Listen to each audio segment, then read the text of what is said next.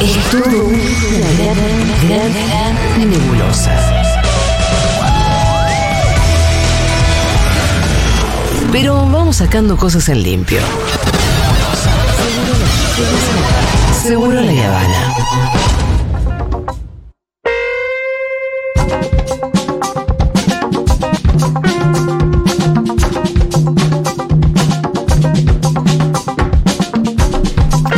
Planteada la columna de Levin ya y mm, toda suya, señor. Muchas hay gracias. audios también, por si hay alguien un poco descolgado. El señor Gabriel Levinas, que es un periodista, el inefable Levinas, porque la verdad que es un señor que en su haber tiene unas cuantas maldades. Em, dijo que Argentina era un país que no estaba preparado para un presidente tartamudo, eh, porque pensaba que esto para ser justos con él también, ¿no? En su discurso entero era porque la, porque la gente no iba a, a, qué sé yo, a poder aceptarlo de alguna manera, ¿no? Sí, igual se pone en un lugar diferente al de la gente también. Hay algo ahí donde, no sé, me parece todo bastante Me parece que está proyectando él. Y que, y que hay como mala leche en lo que dice. Eh, sí. Él no está preparado para, Además, para no, tener un presidente. no es inocuo desde dónde lo dice, quién lo dice, la historia de quién, quién lo dice y demás. El Eh, medio, por aparte, cuando lo dice, dos días después, en donde Cristina haya dicho que bueno, que espera que los hijos de la generación diezmada tomen la posta, entonces todos eh, visualizaron a Guado, muchos Sí, visualizaron Aparte lo justifica desde. No, no solo desde esto de la gente no lo aceptaría, sino que, bueno, el peronismo es eh, labia, habla, esto de que el peronismo es hablar y es discurso, el- lo único que tiene bueno, algo así dice, y, em, y él no puede, como. Me parece Bueno, que también. Ahora, dicho. Ahí se lo atribuye a él. Bueno Eh, sería que Gabriel Levinas nos empiece a, a explicar qué es el peronismo. Sí. Claro. Pero bueno, dicho esto, yo creo que hay algo de lo que dice Levinas que hay que recoger porque es posible que haya para, para mucha gente sea eh, un problema en, en su comunicación con Guado, la tartamudez de Guado. Digo, no es, no es inverosímil tampoco. No, y Guado mismo es consciente de, de eso. Por algo lo y viene por eso trabajando también lo viene elaborando. Y además que el político se comunica a través del discurso, eh, interpela y busca el voto a través del discurso. Sí, y- Entonces, digo, ¿qué hacemos con esto? Bien, vamos. Después de putear a Levina, ¿no? Ya está, vamos hecho por eso. partes. Ya está puteado Levinas, no es pariente mío, afortunadamente, para mí. No es que todos mis parientes sean este seres maravillosos, Pero- pero, este, por suerte este no lo es. Eh, y tampoco creo que sea un periodista, pero eso lo podemos discutir fuera, fuera del aire. Creo que es un operador, un operador del mal y que la canallada que hizo ayer, que no es la primera, eh, es uno de los métodos utilizados por la derecha para generar odio. Y, y tanto hablamos de los discursos de odio. Bueno, eso es un ejemplo de narrativa de odio. Es un ejemplo de narrativas de odio. Es tomar eh, la parte frágil de una persona y convertirla en su defecto, en su supuesto defecto principal. Después volveremos a Guado si corresponde o no corresponde, porque yo a él no lo conozco ni tengo por qué hablar sobre su tartamudez al aire. Eh, la tartamudez es bastante frecuente. Es un trastorno en la fluidez del habla, también se llama dis, eh, disfluencia, disfemia, y tiene una larga, larga historia. Eh, un porcentaje interesante de gente tiene en la adultez tartamudez, que es este habla interrumpida, cortada por sílabas, a veces acompañada de gestos, eh, que se acompaña con ansiedad también y se arma un círculo vicioso entre la ansiedad, la interrupción de lo que uno está diciendo, gestos que a veces vienen con tics. Hace un ratito fuera del aire yo decía que hay un territorio donde se mezcla la tartamudez, eh, el, em, eh, el- ¿Cómo se llama cuando uno dice? Eh, eh, muletilla. La muletilla, la tartamudez, la muletilla y los giros personalísimos para hablar. Hay gente que este, habla muy lento especialmente y se detiene para pensar y lo utiliza como recurso retórico. Digamos, Como el presidente de México. Demóstenes, 300 años antes de Cristo, fue el eh, griego padre de la oratoria, era tartamudo. Este era el que se ponía las piedritas en la boca, que hablaba solo, hablaba frente al mar embravecido para poder ganarle en volumen y luchó toda su vida y fue tal vez el orador más reconocido y más, más famoso de la historia de la humanidad, Demóstenes. Joe Biden, el presidente de Estados Unidos, es tartamudo. Bruce Willis es tartamudo. Conocemos que hay gente... Moisés. Moisés. Eso, exactamente eso se dice. Eh, Sí que existió, ¿no? Sí, exactamente, eso, eso se dice, pasando a la parte mitológica. Eh, hay tartamudos que cuando cantan dejan de Sí. tartamudear. Hay algo en la tartamudez. Había uno en, en La Voz, ¿no? En La Voz. Ah, sí. La Sí, Voz, ¿no? me lo recordaron hoy a la mañana. Sí, que tartamudeaba. Cuando cantaba era impresionante, no, no, no tenía nada. Eh, hay alguna gente que prefiere decir algunas cosas cantando, lo que tiene tartamudeces muy, muy. Pero esto es rehabilitable, como muestra el propio caso de Guado de Pedro. Eh, es común en la infancia, es muy común en la infancia, es normal en la infancia. La mayoría de los niños y niñas aprenden a hablar eh, tartamudeando un poco y luego esto se va, con el desarrollo se va superando. Y en algunos casos eso queda. ¿Siempre es producto de un trastorno emocional? No. A veces... eh, No- no siempre es traumático. No. A veces la tartamudez tiene una pata apoyada en la neurología y existen lesiones cerebrales que producen Ah, trastornos motores en el habla. El habla es un acto motor, también involucra un montón de músculos voluntarios. Esos músculos voluntarios tienen motoneuronas que los este, controlan y, no- y los regulan en una parte del cerebro y hay lesiones, eh, este, eh, accidentes vasculares cerebrales, lesiones puntuales, traumáticas, que pueden dejar como resultado un trastorno en la fluidez del habla que se llama El tartamudez. Diego. El Diego tenía en algún. Eh, en momento- eh, que- me parece que eso era un exceso de medicación. Ah, Ah, también eso. Sí, porque fue después, no siempre tuvo en su momento más Bueno, a eso te iba a preguntar, ¿te, que- eh, ¿te puede agarrar durante tu vida esto o veni- venir de na- viene siempre de, la de- tartamudez que empieza en la adultez siempre hay que buscarle la causa. Pero puede empezar un... Puede empezar en la adultez y en ese caso se pensaría más en un trastorno neurológico que en un trastorno emocional. Cuando la tartamudez viene de la infancia y no arranca de cero, sino en los 5, 6, 7 años, se buscan causas emocionales porque el habla es lo que uno dice. Hace un rato usábamos la palabra discurso. El discurso es lo que uno dice o cómo uno lo dice. Porque son las dos cosas. Claro. También hay un discurso escrito.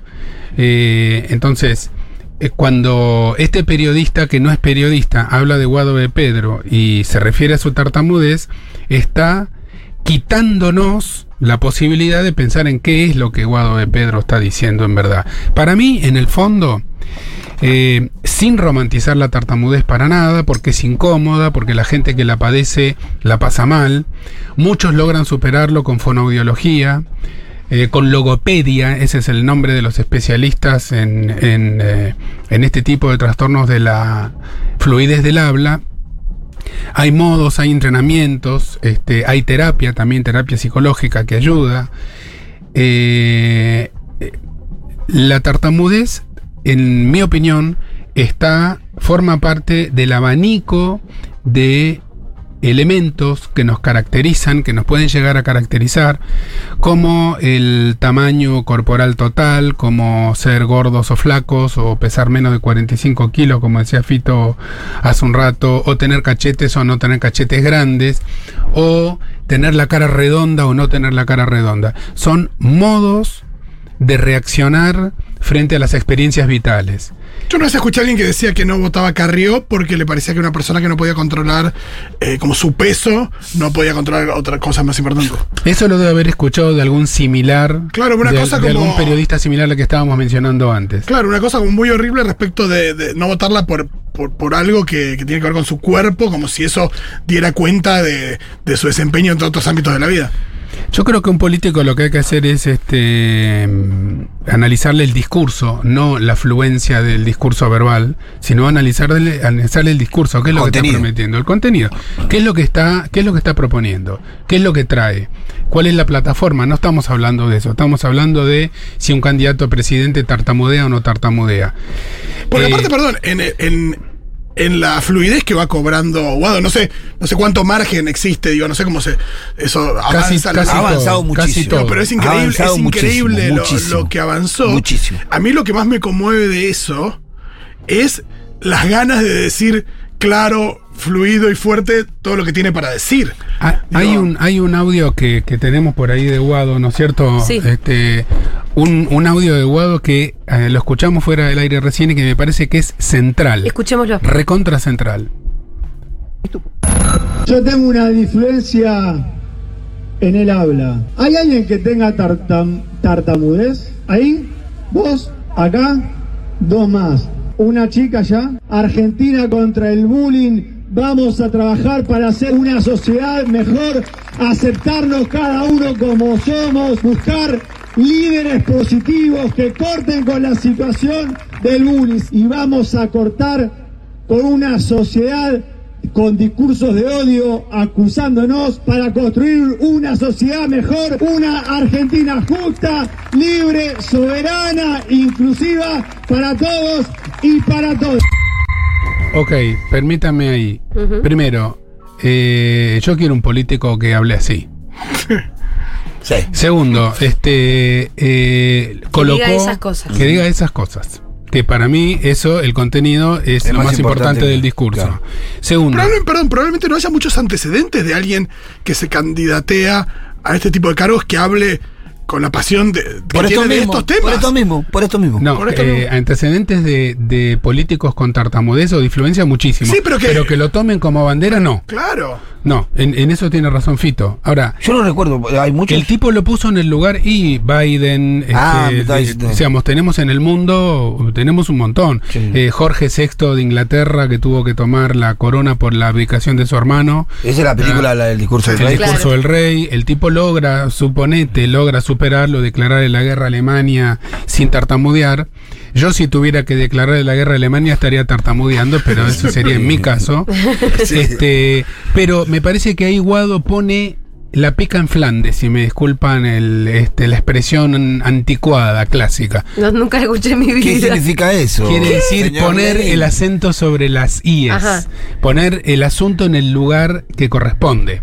La pica es la bandera de guerra clavada cuando se conquista un territorio y Flandes, este, esta parte de Bélgica, que no me acuerdo que quién, me- quería yo- contestar. eh, Pensé que era. Flanders de los Sims. Flanders. la pica de Flanders. Flanders. ¿Vos ya te imaginaste? ¿Qué pasó con Flanders? Flanders? No, no, no, no era Flanders, no era Flanders. Quiere decir que Guado pone el asunto donde tiene que ir. Es eh, burlarse de una persona que tiene una disfluencia, es bullying. Claro. Es, es, forma parte de los discursos de odio y forma parte de eh, discriminar al que es el gordito, la gordita, al que habla distinto porque vino de otro país. También hay una tartamudez que yo la conozco como eh, hijo de exiliados. Ahora, pero y que para tiene vos, que ver yo- con no hablar bien el idioma o el dialecto del lugar donde uno Hay, llega. hay veces, no creo que sea el caso de Guado, que está muy fluido en su influencia. Ahora sí. Hay veces que es muy discapacitante, entonces no sé si lo pondría en el mismo lugar que el gordito. No, el otro día estaba. Tomás Quintín Palma también es tartamudo. Casi no se le nota, pero es levemente tartamudo. Y con eso hace, tiene su propia militancia, tiene sus chistes, tiene su salida, ¿no? Eh, de hecho, le hice una entrevista muy linda a Aguado donde hablan solamente de esto y, y lo hace cagar de risa y eso es muy lindo. Se ve que Aguado incluso hasta lo. Hay algo de esa entrevista que lo consoló porque eh, Tomás Quintín le pregunta cosas como que vos siempre pedías el mismo gusto de helado porque eras, sabías cuáles eran los que te salían sin tartamudear. Y el otro se caga de risa como diciendo, sí, ¿cómo sabes estos secretos? Claro. Como que se develaron secretos internos que, que- que de- de- entre tartamudos como para em, guardarse un poco, ¿no? Eh, y no develar eso. Muy lindo eso. Eh, y en su espectáculo, una vez que lo fui a ver, Tomás le pregunta al público, ¿hay tartamudos en la sala? Y siempre hay, dos, tres. Es más frecuente de lo que pensamos. Entonces ¿no? pregunta, "¿Vos- ¿vos cómo te llamas? Y una vez le pregunta a uno, una vez que yo estaba ahí, y ese uno casi no pudo contestar. No pudo contestar, pero no por la vergüenza que le dio en el momento. Porque era una tartamudez inhabilitante. Sí, hay tartamudeces inhabilitantes. eh, Entonces, por ahí hay una- hay grados, ¿no? Sí, por supuesto que Y hay además hay grados donde hay un momento donde es discapacidad, o sea, es, una discapacidad. Hay grados, hay personas que directamente prefieren no abrir la boca porque realmente no les sale y hay un círculo vicioso entre la ansiedad que eso genera y el empeoramiento que la ansiedad produce en la fluidez. claro. Entonces, también algunos lo consideran una forma de trastorno de ansiedad, porque el, el que tiene una disfluencia, cuando está muy tranquilo o muy tranquila, es más común en varones que en mujeres, eh, cuando está muy tranquilo en su casa, cuando está haciendo, cuando está teniendo sexo, cuando está cantando debajo de la ducha o cuando está leyendo un poema en voz alta, no tiene trastornos de la fluidez. Entonces, hay un problema claro. que tiene que ver Sí. con estrictamente y muy profundamente con lo emocional Ahora me interesa y esto que con diciendo, memorias y con memorias que uno tiene olvidadas. porque tiene que ver cómo, Valga la contradicción. cómo tu influencia además opera sobre tu propia psiquis y cómo a su vez eso puede generar todo un círculo, eh, como decía vos, Vicioso. vicioso recién. Sí, sí. Yo decía, lo de Guado antes que negarlo, yo creo que en el lugar de Guado lo haría una potencia. Y me parece que es lo que Pero Guado eso está es lo que él eligiendo hace, hacerlo. eso es lo que él hace. está eligiendo hacer. Pero además, porque yo diría esto es, aún siendo tartamudo, el chabón quiere ser presidente de la nación. Claro. Claro, Hay que tener un par de huevos para eso, ¿eh? por supuesto, por supuesto. Hay gente que es tartamuda de los testículos. Sí. Esa, es- esa gente este, no se anima a tomar decisiones. Este, Claro, esos son más complicados para. esos son un poco más Que complicados. sí, Eso- Vicentín, que no, Vicentín, que sí, Vicentín. Eso que no lo queremos. ¿Sabes que ya me di cuenta de quién era? Yo puse la cara acá, tac, y eso no puede ser. Entonces, nosotros queremos gente que tenga una pequeña disfluencia, pero que la utilice de esta manera, que la utilice de esta manera. Yo creo que con esto Guado de Pedro está haciendo no solamente su propia campaña, su propia propuesta, sino que está haciendo una propuesta profundamente política en el sentido más político de la palabra política, porque está mostrándole a la gente lo que él hace, no solamente con los discursos de odio, porque yo lo puteé a Gabriel Levinas hace un rato, pero él no. No. Él no. Eh, él está mostrando un camino que es qué se hace cuando uno tiene un problema, cuando uno tiene una debilidad, cuando uno algo no le sale perfecto. ¿Qué se hace? El delirio de la perfección, la obligación de la perfección es una de las peores tragedias de vivir en este mundo. En, en todo sentido, en la ropa, en no desentonar, en el peso corporal, en cómo decir las palabras nuevas que ahora se dicen o antes no se decían. Me mataste con lo de Flanders, Pito, me, voy a, me voy a reír un rato. Este, y, y yo creo que tenemos que poner la tartamudez allí, como una forma más de decir las cosas un poquito entrecortadas. Punto. No le podemos dar tanta bolilla a eso. Eh, dijimos muchas veces acá que la discapacidad no es un valor intrínseco y absoluto, sino que depende de cómo se la tome alrededor. Claro. Si vos pones un ascensor y una rampa, el discapacitado motriz lo es en mucho menor medida. Eh, si vos con- construís una sociedad, ahí tartamudeé yo, si vos construís una sociedad en donde ser tartamudo es una mierda, estás convirtiendo la tartamudez en una discapacidad. Entonces, eh, me parece que, aparte de hablar de la tartamudez, tenemos que hablar de qué construimos nosotros como condiciones para ser aceptados en este mundo. Y esto conecta con lo que veníamos charlando al principio de la apertura, ¿no? Totalmente. Acá nos recuerdan en los mensajes que esta radio no, a falta de un tartamudo tiene dos. ¿Quién era? ¿Qué son? El otro es Alejo Zagalski, Ah. que Sí, es verdad. está en Cosa Ñoña, eh, y también, así que em, tenemos dos entre Quintín y Zagalski. Mira. Eh, el arquero Rodrigo Reyes tartamudo también, Sí, Guado salió sí. a bancarlo cuando Sí. se burlaron de los hinchas de estudiantes en un clásico. Fíjense que. Rodrigo Rey tartamudea cuando da una nota, pero no cuando manda a armar la barrera. ¿Viste? Está en otro, porque, te- parece su concentración eh, está en es- otro lado. Exactamente. Hermoso programa cuando lo suben. Bueno, se sube siempre Spotify más tarde. Eh, ¿Qué más? Para. Logré superar la tartamudez. Dice. Para, Carolina, estoy tratando de leer este mensaje. Logré superar la tartamudez cuando era chica con terapia y fonoaudiología. Siempre pensé que era por un tema de valor propio, de poder pararme firme y decir lo que quería decir. A veces vuelve cuando estoy muy nerviosa, como en situaciones de rendir un examen final. Pero vuelvo a repetir Creo que ayudó mucho la terapia, valorarme y estar segura de quién soy, un tema de solidez que conseguí con los años.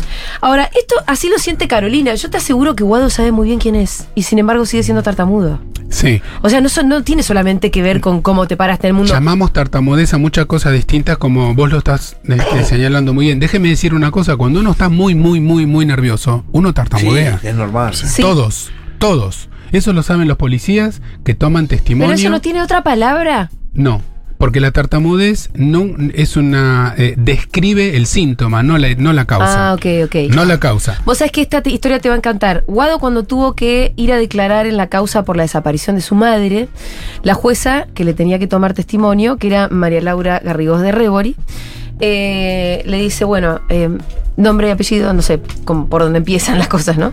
Entonces Guado empieza diciendo, antes yo quiero aclararle lo siguiente. No, no, me contesta la pregunta, nombre y apellido. Antes yo le quiero aclarar que si yo me escucha dubitativo cuando hablo, no es porque esté dudando de lo que voy a decir, es porque soy tartamudo. y ahí la jueza se quedó, ah, bueno. ¿Dónde hay una horna que tengo que votar a esta persona? No, perdón, Aparte, perdón. aparte, Ahora que, podemos aparte seguir. que jueza. No, que esa frase-. Es que en ese momento ella no era ni no era la jueza que después Que conocimos. vos te, te- vos te imaginás un discurso de Asunción de, de Guado eh, dando esa frase. Hermoso. Sí, sí, sí, me, sí, sí, me muestro educativo no porque soy tartamudo de las pelotas, Aparte- sino porque soy tartamudo de la voz. Aparte, hablando de política, nos cagaron todo lo que hablaban fluido muchas veces. Claro. Todos los que nos cagaron, digo al revés, hablaban fluido, ¿eh? Y nos cagaron bastante bien, ¿eh? Miren qué interesante el mensaje de Analía. Hola, Segurales, mi peque tiene disfluencia y en su momento su fonoaudióloga nos dio un montón de pautas para ayudarla a darse el tiempo para hablar. Y nos dimos cuenta de lo apuradas que vivimos también en general con el nivel de ansiedad con que se vive. Me Hoy ella encantó. está muy bien con su habla. Me encantó ese consejo de la esa intervención de la fonoaudióloga. ¿Cuál es el apuro además? Esa es la pregunta, Fito.